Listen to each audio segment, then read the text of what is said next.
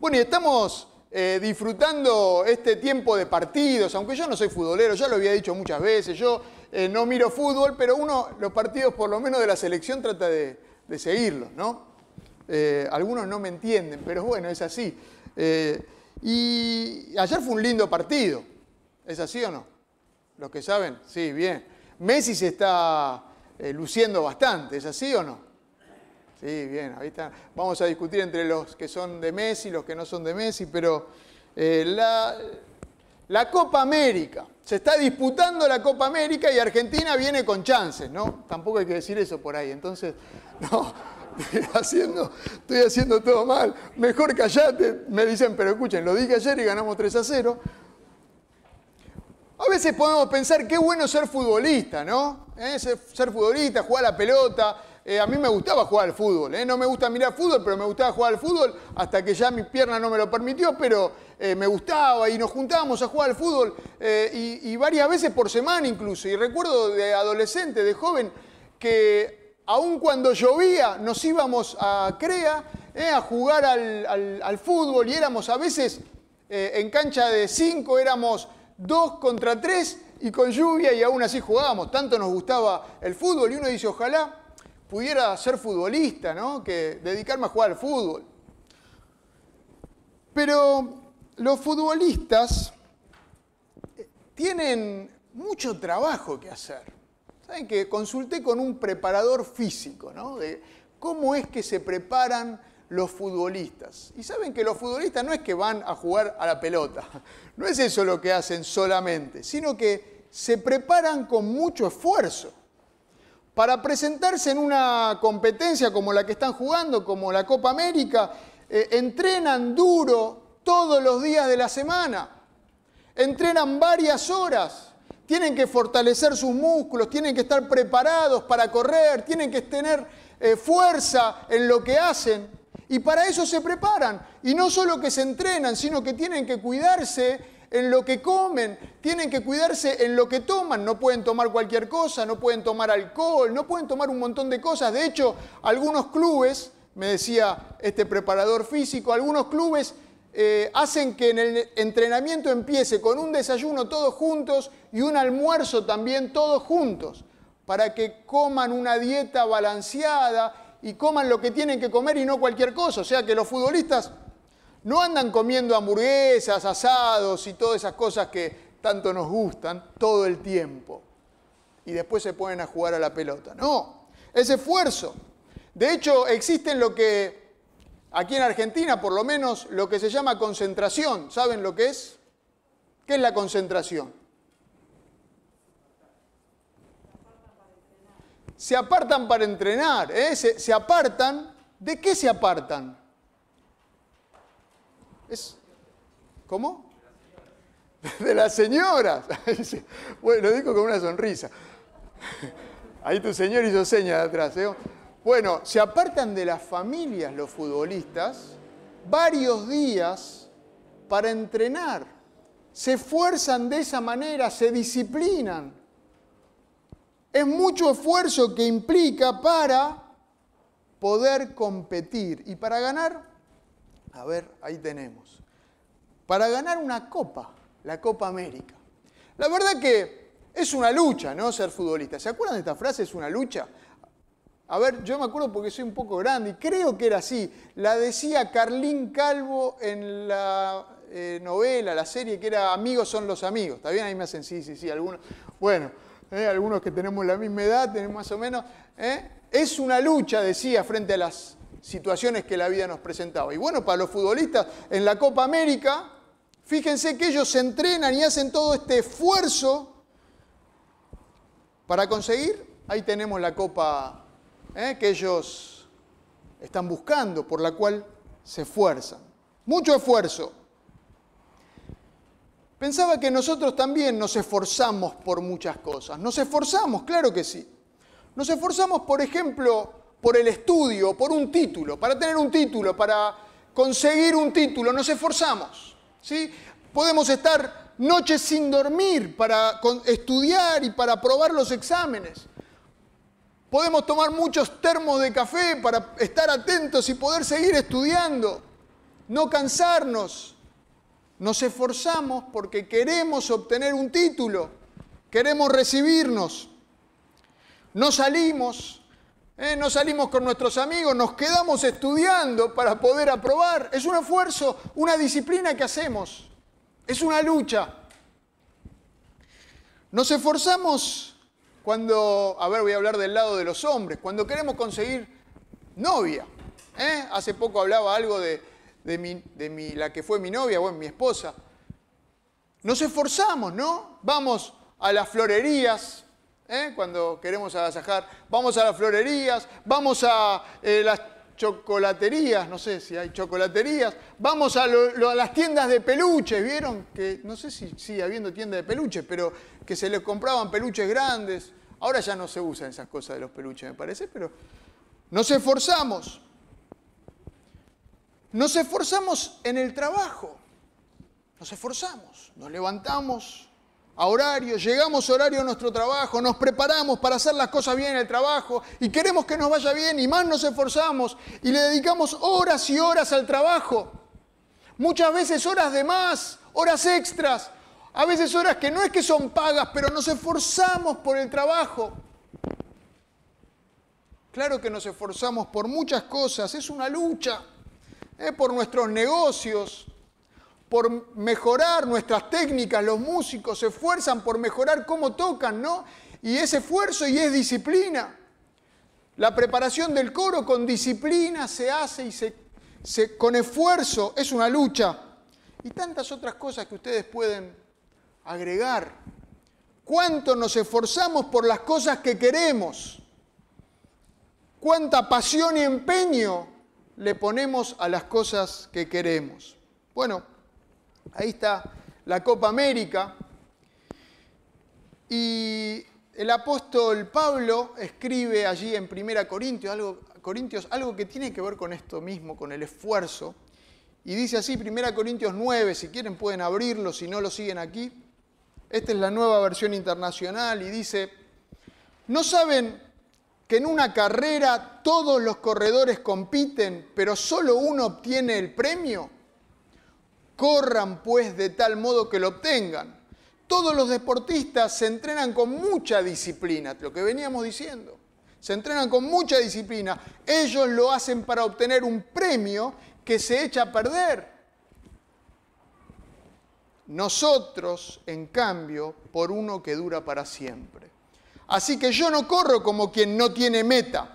No lucho como quien da golpes al aire, más bien golpeo mi cuerpo y lo domino. No sea que después de haber predicado a otros, haber sido heraldo para otros, dice, haber anunciado a otros, yo mismo quede descalificado. El apóstol Pablo escribe a los corintios que ellos tenían los segundos juegos más importantes del mundo en ese tiempo estaban las Olimpiadas o Juegos Olímpicos y los segundos eran estos juegos, los Juegos Ítsmicos en Corinto. Sabían de qué estaban hablando, había competencias, había carreras de postas. Y sabía, sabían ellos, y el apóstol lo remarca, que para competir como un atleta había que esforzarse.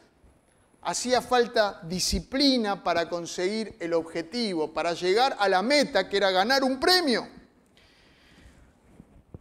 Para, tener, para llegar a esa meta, hay que tener esa meta y llegar a ella, escribió el filósofo Séneca, el que no sabe dónde va, nunca tiene vientos favorables. Y como los atletas que van a la meta, el apóstol Pablo dice que él corre teniendo una meta clara. Él sabe a dónde está corriendo. No corre para cualquier lado, no va para un lado o para el otro. No va simplemente por la vida, sino que corre teniendo en claro a la, meta a la que él apunta. Y es una lucha, claro que sí.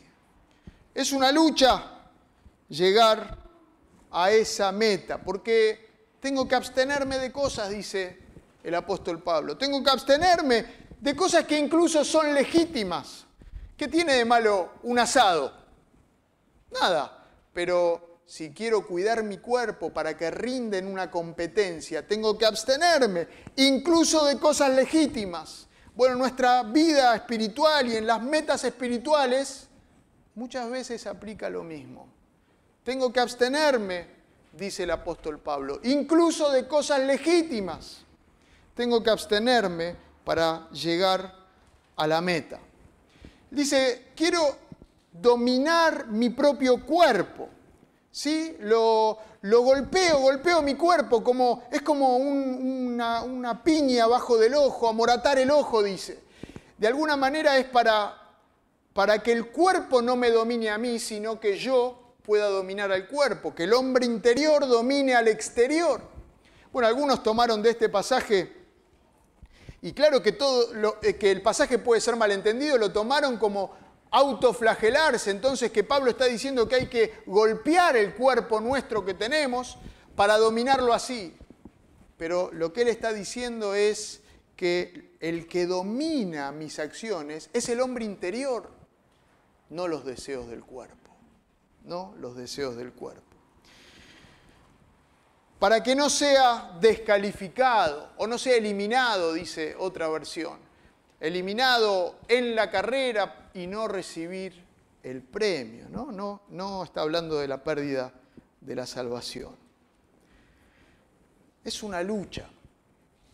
Y yo pensaba en, en un personaje en la Biblia que luchó. Luchó. Luchó por lo que quería, luchó por lo que deseaba, por, por la pasión que tenía. Y pensaba en Jacob, ¿se acuerdan de Jacob? Quiero decir unas palabras de él y ir a este pasaje, ¿no? Jacob que había nacido con su mellizo Esaú y nació agarrado de su talón. Ya desde el inicio él quería ser primero, pero eh, nació después. Pero nació agarrado de Esaú. Y por eso le pusieron el nombre Jacob, que quiere decir suplantador o engañador, el que quería el lugar del otro. Y él en su vida estuvo luchando para sacarle el lugar al hermano.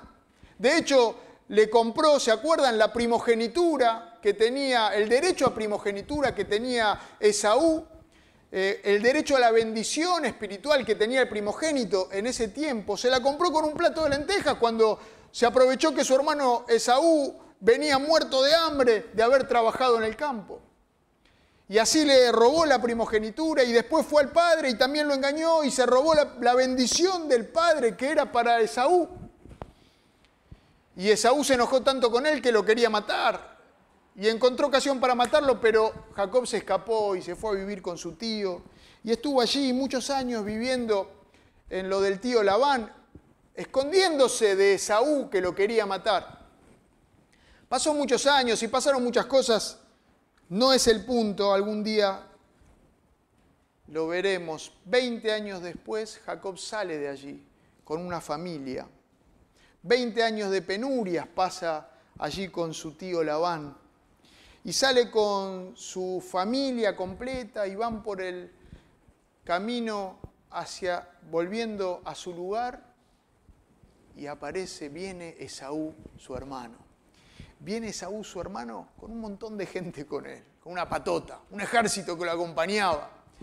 Y Jacob tiene miedo y le empieza a mandar regalos y regalos. Y en un momento de noche hace pasar de un río para el otro lado a todos, a toda su familia, a todos sus ganados, todo lo que tenía, y se queda solo, solo esperando allí a su hermano. Y entonces pasa esta situación tan particular que nos relata, eh, nos relata la palabra de Dios en Génesis capítulo 32. Un encuentro especial. ¿sí? Dice, aquella misma noche, esta noche que eh, hace esto Jacob, Jacob se levantó, tomó a sus dos esposas, a sus esclavos, a sus once hijos y cruzó el vado del río Jaboc. Una vez que lo habían cruzado, hizo pasar también a todas sus posesiones y se quedó solo. Entonces, un hombre, un varón, luchó con él hasta el amanecer. Cuando ese hombre se dio cuenta de que no podía vencer a Jacob, lo tocó en la coyuntura de la cadera y ésta se le dislocó mientras luchaban. Entonces el hombre le dijo, suéltame, ya que está por amanecer. Y Jacob le responde, no te soltaré hasta que me bendigas, responde Jacob. ¿Cómo te llamas? le preguntó el hombre. Me llamo Jacob, respondió. Entonces el hombre dijo, ya no te llamarás Jacob sino Israel, porque has luchado con Dios y con los hombres y, han, y has vencido. ¿Por qué eh, ¿Cómo te llamas tú? le preguntó Jacob. ¿Por qué preguntas cómo me llamo? le respondió el hombre y en ese mismo lugar lo bendijo. Y Jacob llamó a ese lugar Peñiel porque dijo, he visto a Dios cara a cara y todavía sigo con vida.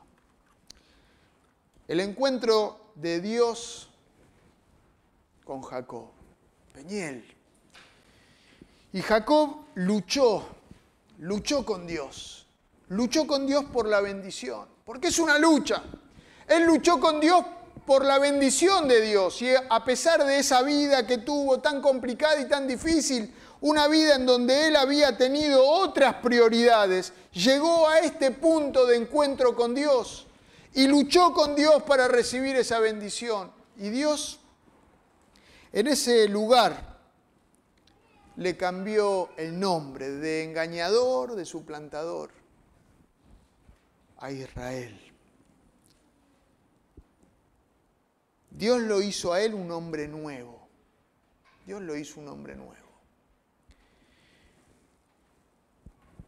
Jacob luchó por la bendición de Dios, porque es, un, es una lucha de prioridades ¿no? que podemos tener en nuestras vidas.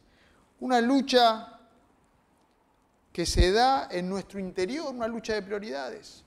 ¿Recuerdan al joven rico cuando se acercó a Jesús para conocer y cómo hacer para tener la vida eterna? Y Jesús le dice, bueno, cumplí los mandamientos, y andá, vendé todo lo que tenés y dáselo a los pobres. Y entonces vení y seguime y tengamos una, una relación íntima. Y este joven no pudo hacer eso, dice la palabra de Dios. Sí, está relatado en los tres evangelios, en Mateo, Marcos y Lucas. No pudo, sino que se dio media vuelta y se fue triste, porque había una lucha de prioridades adentro de él. Había una lucha de prioridades donde él prefirió todas sus riquezas antes que seguir a Jesús. Él prefirió seguir aferrado a lo que tenía antes que ponerse en las manos de Jesús y empezar con Él esa relación íntima. Una lucha interna. Por eso Jesús dice varias cosas ¿no? de estas luchas que tenemos. Y este pasaje reconoce la lucha. Se más bien busquen primero el reino de Dios y su justicia y todas estas cosas van a ser añadidas. Todas estas cosas son las cosas por las cuales nos afanamos y luchamos. Todas estas cosas son la ropa que usamos, la comida, son las cosas que necesitamos. Todas estas cosas van a ser añadidas, dice Jesús.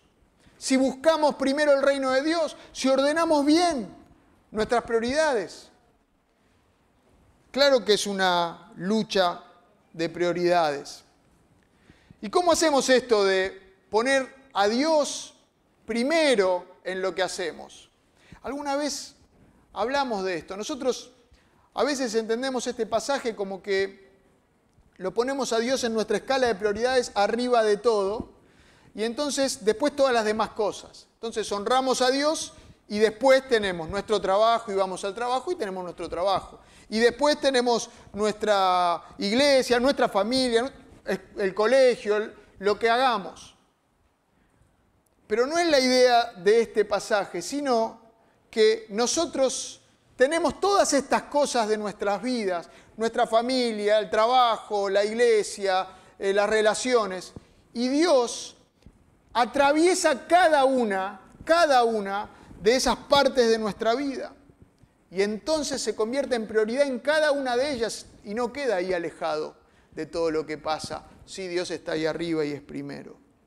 Dios está en cada una de las cosas que yo hago todos los días. Jesús dijo allí en Apocalipsis 2, muy conocido el texto y lo usamos muchas veces para hablar de los mártires, los que estuvieron dispuestos a dar la vida por Jesús. Jesús dice, sé fiel hasta la muerte y yo te daré la corona de la vida. Hablábamos de la copa y la corona. Están las coronas corruptibles, las copas que se deshacen, que hoy son y mañana no, que se oxidan. Y está la corona que da Jesús, y esa corona que Él da, Él que es eterno, esa corona que da Jesús, Jesús que es maravilloso, es una corona que no se corrompe, que no se oxida, la corona de la vida que no es corruptible, no se corrompe para nada. Así que yo te pregunto hoy, ¿por qué cosas estás luchando? Es una lucha, decimos, pero ¿por qué cosas estás luchando vos? ¿A qué cosas le estás dedicando tu esfuerzo? ¿A qué cosas le estás poniendo pasión? Jesús dice en este mismo capítulo, Mateo 6, que donde está tu tesoro también está tu corazón. Es decir, que vos vas a poner el esfuerzo, vas a poner la pasión y vas a poner toda la fuerza de lo que haces en donde está tu tesoro, lo que valorás. Ahí te vas a esforzar para hacerlo. Ahí te vas a disciplinar. En donde está tu tesoro, aquello que valorás, ahí vas a poner el esfuerzo. Donde está tu tesoro, está tu corazón. Tu pasión va atrás de tu tesoro. Tu pasión va atrás de eso que vos valorás. Atrás de eso que querés realmente para vos y entonces le dedicás tiempo. Entonces te esforzás por eso. Tu pasión delata dónde está tu tesoro, dice Jesús. Mi pasión delata dónde está mi tesoro. Claro que es una lucha de prioridades, claro que sí. Y dice en Hebreos, a ver, en Hebreos capítulo 12, los primeros versículos. Por lo tanto, teniendo alrededor nuestro una nube tan grande de testigos, sigue diciendo, quitémonos todo peso que nos impida correr. Estamos hablando de la carrera y de los atletas. Especialmente el pecado que tan fácilmente nos hace tropezar. Y corramos con perseverancia la carrera que Dios nos ha puesto por delante. Esto lo hacemos al fijar la mirada en Jesús, el campeón que inicia y perfecciona nuestra fe. Nueva traducción viviente la carrera que tenemos por delante. Y tenemos una carrera. Esta vida que tenemos es una lucha y es una carrera. Y es verdad que el pecado, como dice ahí, el pecado nos hace tropezar. Fácilmente el pecado se pone delante nuestro y nos hace tropezar en la carrera, nos hace caer.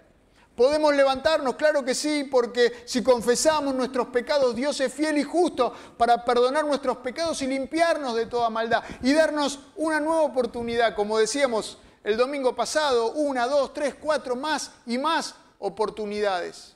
Pero el pecado nos hace tropezar, claro que sí, como dice este pasaje, pero además de esto, dice, quitémonos todo peso que nos impida correr.